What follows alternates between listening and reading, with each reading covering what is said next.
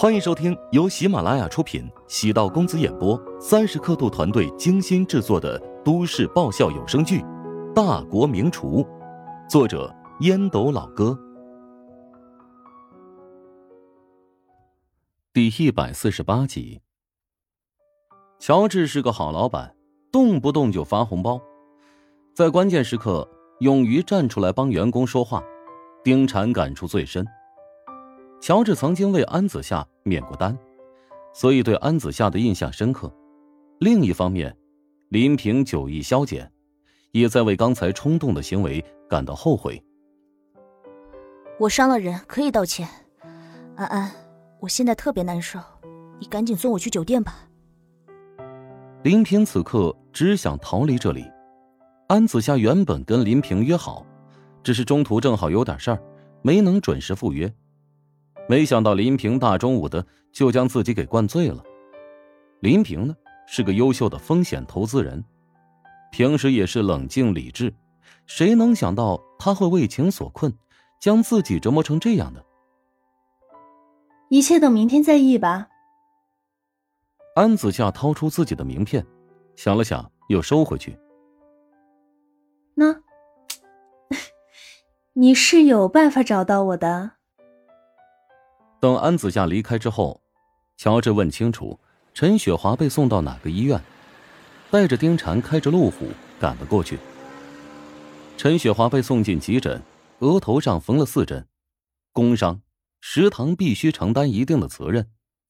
他的家人已经提前赶到，见乔治也赶来，并没有找乔治讨个说法。陈雪华在家人面前总夸老板不仅年轻。而且对员工特别的好。呃，乔老板啊，你放心啊，我老伴儿啊虽然是缝了好几针，但是医生刚才出来的时候说过了，不会有生命危险的。估计也就是额头上会留个疤。我妈现在很好的，她年纪这么大了，平时也不太注意这些，涂点遮瑕膏就能遮掉。叔叔，你口渴吗？要不我给你买瓶水。啊。我守着我婆婆就好，你肯定比较忙，要不你先回去吧。耶，怎么都站在自己立场上说话呢？乔治有种风中凌乱的感觉。我好像不应该在这里。虽然不怎么抽烟，但是此刻好想抽着烟冷静冷静。丁禅见乔治茫然的踱步走到角落，也跟了过去，终究没有忍住，轻轻笑出声。乔治瞪了一眼丁婵。陈姐伤的挺重的，你竟然还能笑出声，你好残忍呐！丁婵将笑容憋了回去。尽管遭遇了一场惊险的意外，但检验了咱们食堂的凝聚力，大家空前团结，众星捧月般的围绕在你身边。乔治扫了一眼丁婵，欲言又止，空气有点暖。虽然陈雪华的家人让乔治可以先走，但是乔治还是等到陈雪华从手术室里平安出来。刚打过麻醉的缘故，陈雪华看上去昏昏沉沉。他见到乔治之后，想要坐起身，最终却只能虚弱的抬起手。乔治连忙轻轻握住：“哎，陈姐，你好好休息，刚做过手术，不要做激烈的动作。”陈雪华露出笑容。沙哑的说道：“哎呀，我没事儿，就是缝了几针而已，现在是麻醉的作用。哎呀，这事儿都怪我没有处理好，以至于现场彻底失控了。”陈雪华的反应让乔治愕然，这是一名好员工啊！啊，乔治本打算跟陈雪华谈谈工伤的问题，但现在好像说此事。有点侮辱陈雪华的人格了。乔治跟陈雪华简单寒暄了几句，送她进入病房，等她昏沉睡去，才彻底放心。乔治不再打扰，招手让丁婵来到病房外，嘱咐道：“哎，让陈姐休息几天，下个月的工资要体现工伤的部分。”陈雪华伤成这样，乔治于心不忍。虽然他一再说自己没事儿。但是乔治还是得对他进行补偿，丁婵担心道：“就怕陈姐不愿意休息。”丁婵对陈雪华还是很了解的，她是一个热心正义的阿姨。今天闹出这么大的风波，她心里肯定在懊恼，觉得自己某些地方做的不到位，导致最终局面不可控。如果她执意工作，也不用拦着。乔治对员工向来很通情达理，从来不会阻止员工追求进步。很多老板会要求员工工作时间点完成所有的任务，乔治并不觉得这是管理的妙招，而是会让员工懈怠的管理方式。员工可以加班，前提是自愿。如今网红食堂才刚刚起步，必须要有主动、积极向上的气场。丁婵笑着说。行，我知道怎么办了。丁婵望着乔治的侧脸，心中燃起一股热意。乔治的性格便是如此，外冷内热。别人刚开始相处，会觉得他的嘴巴特别毒，一种生人勿近的感觉。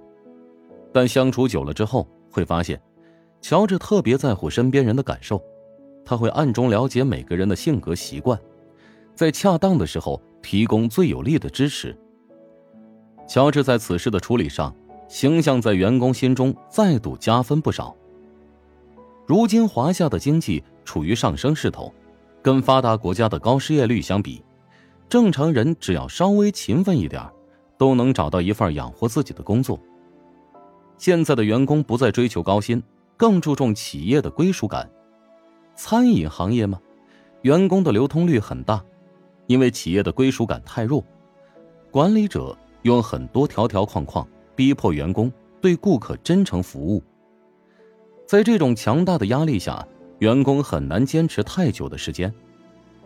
不少餐饮企业比拼服务都已经到变态的地步，比如每天三场会，每次动员的时候要求员工跟打了鸡血似的，不知道的人还以为是传销企业呢。